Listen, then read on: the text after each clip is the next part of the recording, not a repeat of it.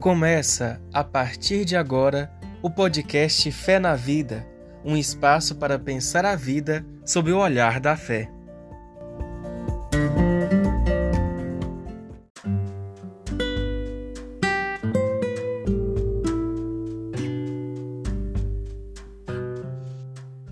Olá, eu sou Solange Maria do Carmo, sou biblista e professora de teologia. Esse é o nosso podcast Fé na Vida. Estamos aqui hoje com o querido Marcelo Barros, teólogo e escritor. Ô Marcelo, que alegria ter você de novo aqui conosco. Seja bem-vindo. Solange, alegria é minha, muita honra e parabéns sempre por esse essa roda de conversa que você cria e que você conduz tão bem, de um modo tão maravilhoso. Marcelo, o tema que nós escolhemos hoje é um tema que alguns acham que está fora de moda. A opção pelos pobres que a igreja fez e que vem lá desde Medellín, Puebla, né? Fala para a gente um pouquinho, Marcelo, onde que estão essas raízes da opção pelos pobres e como é que Medellín e Puebla ressaltaram isso, por favor? Se a gente for ver qual é a raiz mais profunda dessa árvore, é o próprio Evangelho de Jesus, ou a gente pode dizer a própria revelação divina na Bíblia inteira. O Deus do Êxodo, o Deus que disse a Moisés: Eu ouvi os clamores do meu povo e desci para libertar. Você sabe, Solange, que são o nome de um documento dos bispos do Nordeste II, na época da ditadura militar, 1963, eles publicaram esse livro que tinha como título Eu ouvi os clamores do meu povo. Então, a, o que é que quer dizer isso?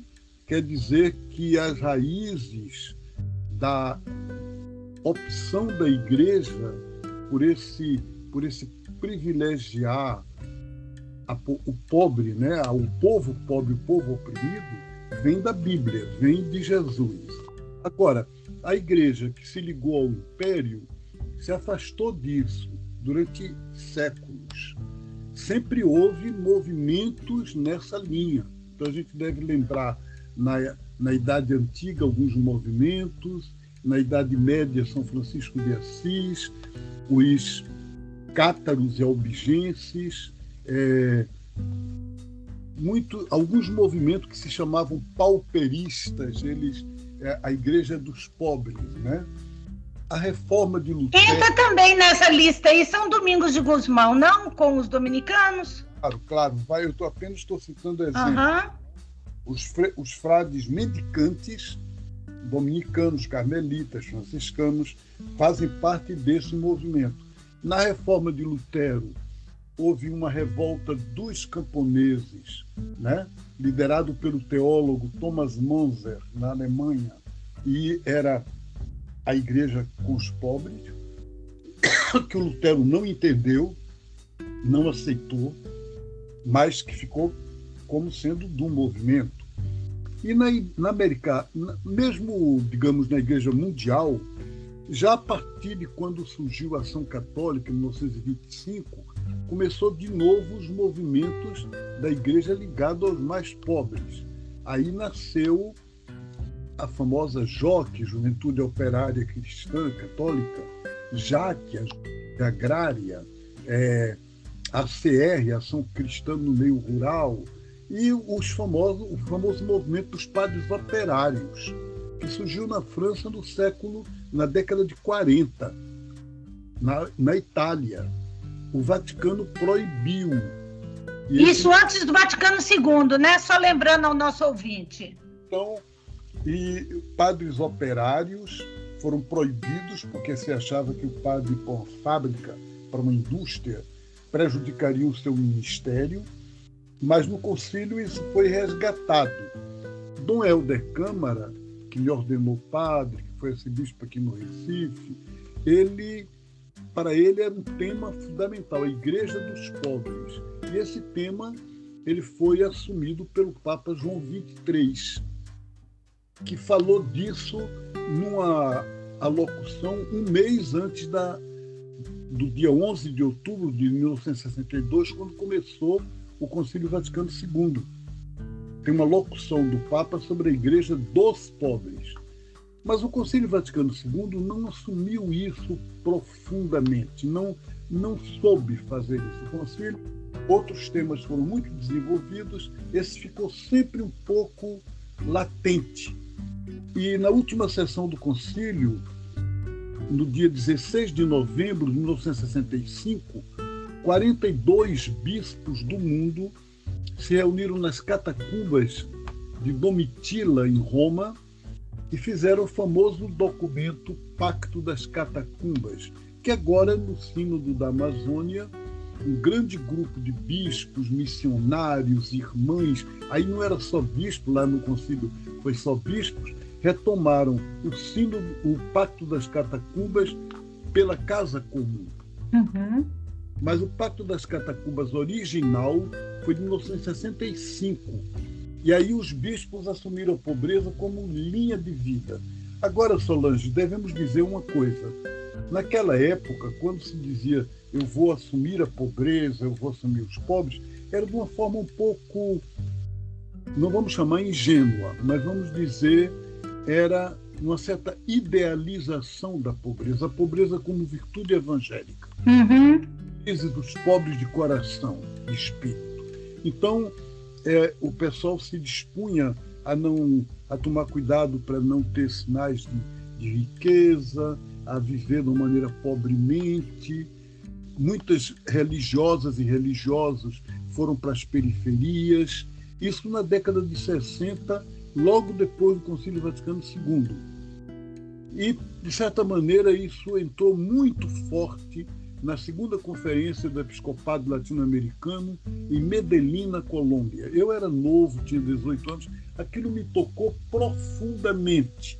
E eu me lembro assim do padre Comblan mandando documentos para Medellín, do Noel de Câmara escrevendo cartas e mensagens de lá de Medellín na época.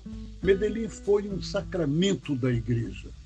Foi muito mais do que apenas uma reunião de bispos foi, o, o padre Comblan dizia, foi o surgimento de uma igreja com rosto verdadeiramente latino-americano.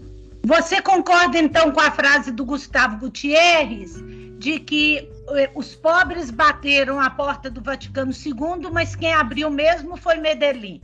Acho essa frase maravilhosa, forte. Eu também acho fantástica. Fantástica, porque foi Medellín que realmente é, deu à Igreja Católica e às outras igrejas que foram muito tocadas por isso também, igrejas evangélicas históricas, luterana, anglicana, metodista, essa questão da vamos chamar da opção pelos pobres, mas quando a gente fala opção pelos pobres, tem dois problemas. O primeiro é que parece que a gente não é pobre e opta pelo pobre. E uhum. Então Medellín falava de inserção, quer dizer, a igreja que, que surge dos pobres. O primeiro encontro de comunidades eclesiais de base em 75 em Vitória do Espírito Santo tomou como tema a igreja que nasce do povo. Quer dizer, portanto, a igreja nasce, surge, ela vem de baixo, né? das bases. Por isso se chamou de comunidades eclesiais de base. E isso foi a, a força de Medellín. Só que tinha um pequeno grupo de bispos que rejeitou fortemente e unido a uma certa maioria hesitante que não estava nem para lá nem para cá, eles gritavam e os outros, a igreja de todos, a igreja não pode fazer opção pelos pobres ou se inserir na pobreza, porque ela é dos pobres, é dos ricos, é de todo mundo. E os de cá tentavam explicar, sim, ela é universal, mas ela é católica universal a partir dos pobres. Ela o é... nascimento dela já é nesse meio, né, Marcelo? A universalidade da igreja, como é universalidade de amor, não pode ter outro ponto de partida a não ser a encarnação de Jesus. O Verbo se faz carne no Natal. Quer dizer, Dom, El, Dom Pedro Casaldáliga dizia se faz índio, se faz negro, se faz mulher oprimida, se faz eh, LGBT, se faz todas as categorias que são oprimidas. Então, mas esse debate acabou gerando em Medellín a palavra opção pelos pobres. E em Puebla, dez anos depois, 11 anos depois, em 1979, na terceira conferência do Episcopado Latino-Americano, a palavra preferencial, que é uma palavra infeliz, que é uma palavra ruim. Quer dizer, foi vencida a palavra prioritária. Amenizou a, a opção, né? Eu acho. É, é. Deu um caráter light para ela, você não concorda? Concordo, concordo. Tirou a força, vamos dizer assim, tirou, tirou o vigor da opção. Fosse opção e não fosse. Quer dizer, não existe opção preferencial. Quando você opta, opta. Uhum. É? Então, é, é, quem garantiu essas palavras foram os bispos conservadores. Uhum. Foi o pessoal ligado à teologia da libertação que estava nascente na época. E, nesse sentido, a opção pelos pobres é o rosto da igreja. Eu digo a inserção junto aos pobres. Uma igreja que, como dizia o Papa João, Paulo, o Papa João XXIII, uma igreja para os pobres, com os pobres, para ser igreja dos pobres. Ô Marcelo, e se é assim a igreja, se ela já nasce pobre, porque ela nasce da encarnação, que é o, o verbo se fazendo o último dos homens, Exato. o menor de todos. Por que então que hoje há correntes que demonizam todo tipo de fidelidade aos pobres que a igreja tenta ainda é, é, dar continuidade? É, para eles isso é comunismo, a igreja está é, favorecendo uns, ela está favorecendo vagabundagem. Explica para a gente um pouco essa versão pelo pobre que a gente está vivendo hoje, inclusive dentro da Igreja Católica, infelizmente. A minha impressão é que não tem muito o que explicar, quer dizer, como explicar isso, a não ser com a não é justificativa, mas com uma explicação histórica de que a Igreja aderiu ao Império Romano, ao Império de Constantino, no século IV, e se transformou na religião do Império. Havia teólogos na época, como Eusébio de Cesareia, que achavam que o Constantino teve um papel messiânico de instaurar como se fosse um novíssimo testamento. Uhum. Daí esta religião que se tornou religião imperial, que na Idade Média foi falado no Sacro Império Romano Germânico, sacro, santo, embora se soubesse quanta violência, quanta exploração, quanto horror esse império praticava, ele foi baseado no, na filosofia platônica para explicar a fé cristã. Ele lia a Bíblia de um filtro, a partir de uma peneira. E a peneira era separar corpo e alma, era garantir a superioridade do homem sobre a mulher, era dizer que Deus criou o mundo desigual, então Deus criou o mundo com pobres e com ricos quem é rico é abençoado por Deus e quem é pobre é pobre porque Deus quis assim. Que tudo que se faz é porque Deus quer. E essa essa visão de fé, ela fez questão de salientar Jesus é o Salvador da alma. Quem sofre aqui vai para o céu depois da morte. Então é bom que o negro seja escravo porque ele assim ele é, paga seus pecados no tempo da idolatria e ele se prepara para ser santo depois. Redimido. Então nós nós fazemos um favor aos negros de escravizar os negros, de sequestrar os africanos, de trazê-los para cá em navios negreiros. Mas dá até arrepios essa mentalidade, né? De pensar que a gente uniu a fé cristã genuinamente nascida num presépio a esse tipo de mentalidade. Imagina em, no, na colina do Bonfim, em Salvador, uma imagem de Nossa Senhora do Rosário, ao qual os comandantes de navio negreiros faziam promessas para ela proteger o navio negreiro de ir à África roubar, sequestrar o maior número possível de escravos. E quando voltava, que ele ia pagar promessa para Nossa Senhora, que garantiu, que deu a ele aquela boa conquista, ele dizia: Eu peguei 480 negros e negras, dos quais morreu a metade, mas eu estou aqui com a metade para vender. Então eu. Graças a Nossa Senhora. Graças a Nossa Senhora. Então, esse que tipo horror. Tipo religião, ele está no inconsciente das pessoas. Está no inconsciente das pessoas que eu hoje vou à Itália e encontro lá uma igreja muito bonita e digo, mas que igreja linda. E as pessoas dizem, é aqui no interior, num lugar tão, tão assim como você está vendo, que só tem é, propriedades rurais, era um senhor muito rico, dono de todas essas terras. Ele matava as mulheres que ele não queria mais, ele mandava extorquir os lavradores para sempre ter mais terras. Mas quando ele ficou doente, ele mandou, ele fez uma promessa de mandar construir essa igreja muito bonita, com uma proposta, uma promessa de que iam celebrar por missas depois da morte dele todo dia para poder ir para o céu.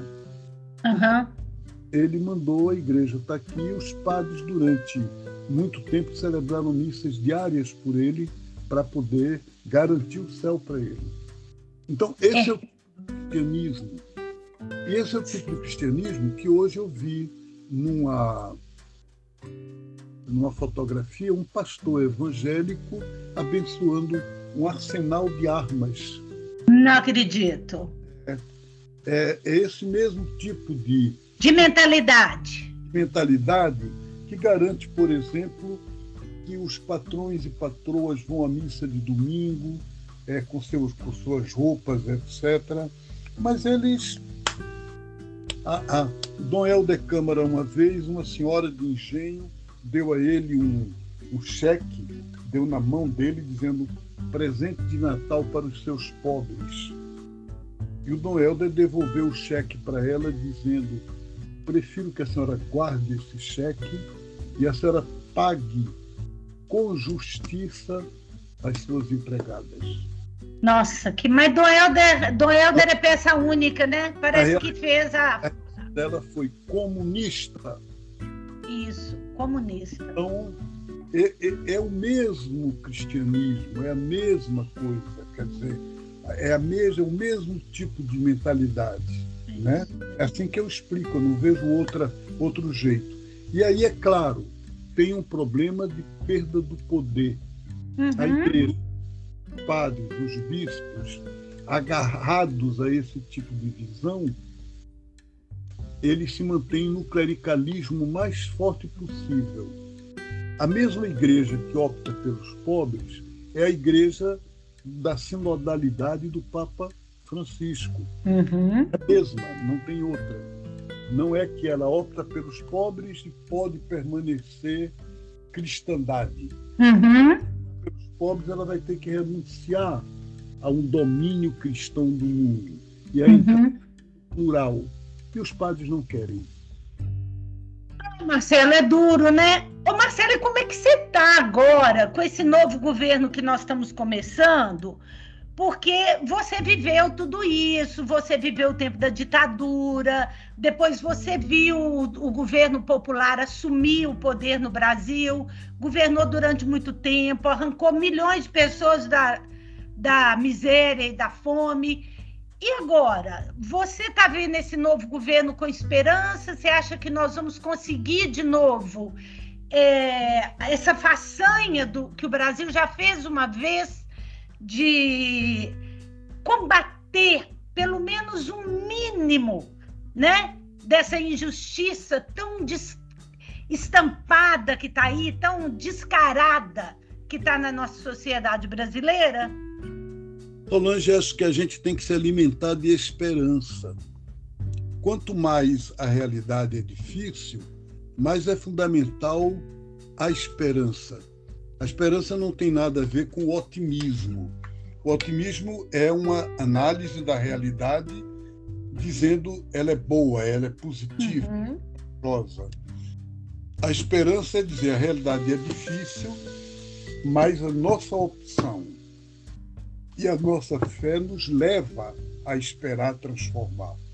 O governo Lula ele vem com um desafio imenso, imenso esse terceiro governo, porque ele teve para ganhar que fazer uma coalizão com 12 partidos, dos quais só dois se podem dizer relativamente mais à esquerda.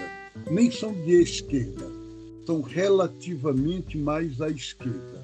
Todos os outros dez são partidos que se consideram de centro ou de direita, não de extrema direita, mas de uhum. E aí eles entraram nessa coalizão porque o governo anterior, o governo do Bolsonaro, era um governo suicida e assassino.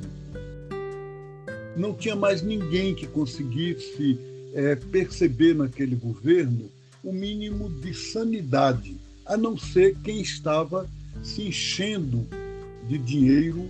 E beneficiando com isso, né? É, os milicianos, alguns grupos militares no, ganhando horrores. Fora disso, ninguém mais aguentava. Mas agora, assim que o Lula venceu, eles já começam a cobrar o cheque, a cobrar com juro e correção monetária aquilo que eles deram. Não é de graça. E nem é para o povo. O povo eles estão um pouco lix, se lixando com o povo. Estão perguntando quanto dinheiro nós vamos poder manobrar.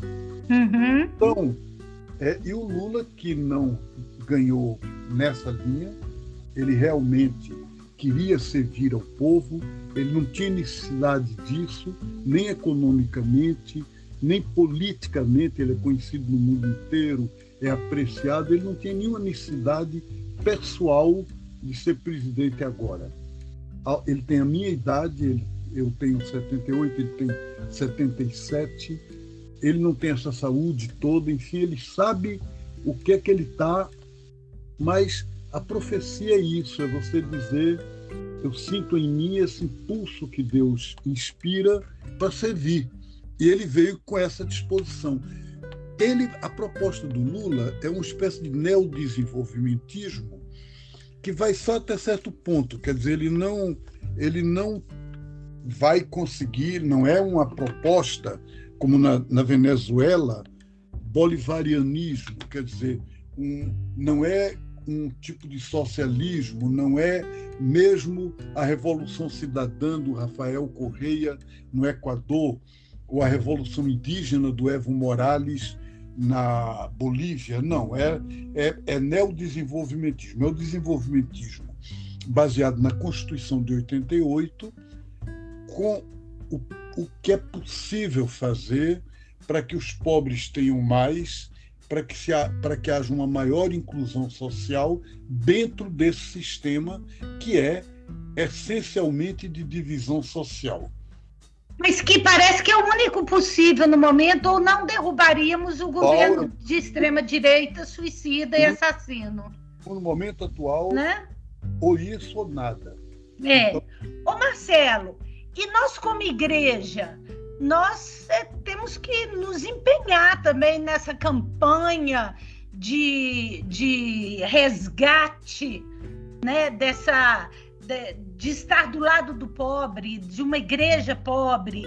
É, eu me lembro muito do Papa Francisco, quando alguém criticou a ele que ele era comunista, ele respondeu: não é comunismo, minha gente, é o Evangelho de Jesus, né? Como que as comunidades eclesiais e cada cristão especificamente pode contribuir mais para que essa é, essa divisão, esse abismo enorme que há entre ricos e pobres no nosso continente latino-americano seja minimizado, pelo menos. Solange, eu acredito que, se fosse dizer em uma frase, eu diria passar de uma religião preponderantemente ritual para uma fé profética. Significa, não estou rejeitando a religião ritual, mas uhum. o núcleo da fé não pode ser o ritualismo, não pode ser a liturgia, não pode, elas são sacramentos. Se é sacramento, é sinal. Seria como se você beijasse pessoas por beijar, para poder ganhar a eleição. Uhum. O beijo, o abraço, eles são símbolos eles são instrumentos, sinais de uma realidade que está por trás, que é o amor, que é a amorosidade, que é a relação. Então, o que é que é o fundamental na igreja? Igreja é uma palavra da língua grega que São Paulo usou para as comunidades dos discípulos de Jesus, tirado da política da época dele. Na época de Paulo, a igreja era um pouco a Câmara dos Deputados de hoje em dia. Uhum. Câmara de Vereadores da, hum. da né? numa, numa democracia popular. Hoje, eu acho que a igreja tem que recuperar essa dimensão comunitária, essa dimensão de inserção na vida, a ligação fé e vida, manter uma fé profética, com todo o direito de seus ritos, etc., mas sem fazer divisão corpo e alma, corpo e espírito, vida e fé, podendo juntar tudo e aí sim garantir a ética na política. Significa, o Lula, na, no discurso da noite que foi eleito, ele dizia: nós temos que reconciliar o Brasil que está dividido. Que tarefa tão ligada à igreja cristã quanto essa, de dizer vamos colaborar para o diálogo, vamos ajudar as pessoas a compreenderem, porque tem muita gente mesmo pobre, mesmo gente de bairro, gente de que não entende, que está é, enganado pela propaganda, pela guerra midiática, né? E que o, a igreja, os padres, as comunidades, a gente de pastoral, podiam ajudar muito nesse diálogo. É. Então, eu acho que o diálogo de reconciliar o Brasil, as famílias divididas, e que não se podem falar, que não se podem ver, que uns se odeiam uns aos outros e que continua essa fábrica de fake news, de mentira diária, cotidiana. O Bolsonaro vai-se embora, mas o bolsonarismo não. Então é muito importante que a igreja seja um fator de unidade, um fator de colaboração com essas políticas sociais. Eu não gosto desse fato de que chamam as pastorais sociais na igreja de pastoral da dimensão social transformadora. Uhum. E as outras pastorais, as pastorais. Todas têm que ser transformadoras, né, Oni? Qual é, qual é a pastoral que não é transformadora? É. Então, se a igreja assumir essa vocação profética que ela tem, cumpre um papel fundamental. Ai, Marcelo, que papo bom, viu? É uma pena que a gente tem que terminar. Eu adoro ouvir falar, especialmente sobre essa necessidade de uma igreja, é, como é que eu falo, desvestida de poder, de um outro modelo eclesial. Eu ando muito cansada desse modelo eclesial que nós temos aí e, inclusive, muito desacreditada dele sabe? Não é que eu desacredite da instituição igreja como tal, mas do modelo, desse Cristo é, rei, e que a gente não fala mais do Cristo servo, né? Isso. Então, nós precisamos continuar conversando sobre isso. Vamos marcar outro podcast, porque tá. nosso tempo está vencendo, que eu quero beber mais aí nessa fonte, combinado?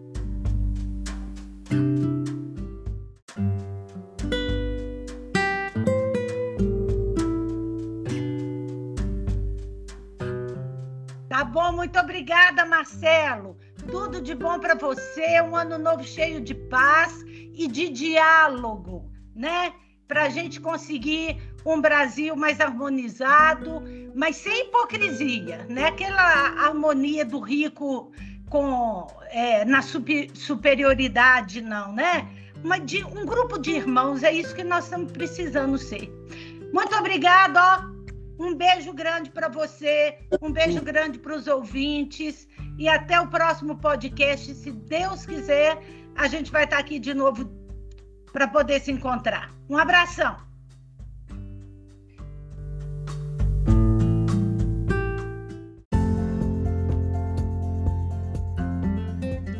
Você acabou de escutar o podcast Fé na Vida. Muito obrigado pela companhia e te esperamos no próximo episódio.